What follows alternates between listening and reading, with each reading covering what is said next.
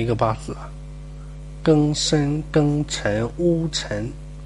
戊午，这是一个前兆。庚申、庚辰、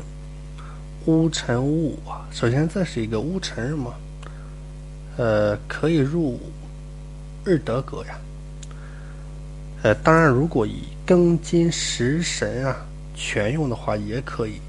或者说什么时壬格呀，哎，实上是午火，实际上是午火啊，午火。那么这个八字的话，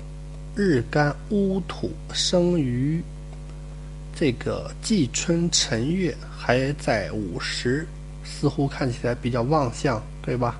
但是我们要记住，春季的土是比较虚的，哎，所以这个戊土是虚土啊，哎，它不能和六月啊、九月的相比啊，没有六月、九月的实在，并且这两个辰是什么？水库，哎，所以它泄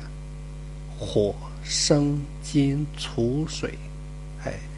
年月干透两个庚金呀，支地支啊生辰是不是？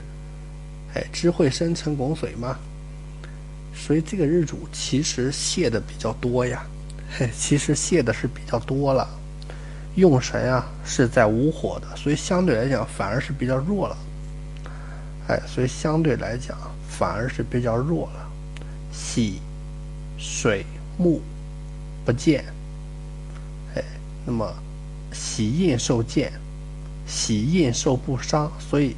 行运应该印受得地呀，哎。只要这个印受不伤，那么就精神旺足啊。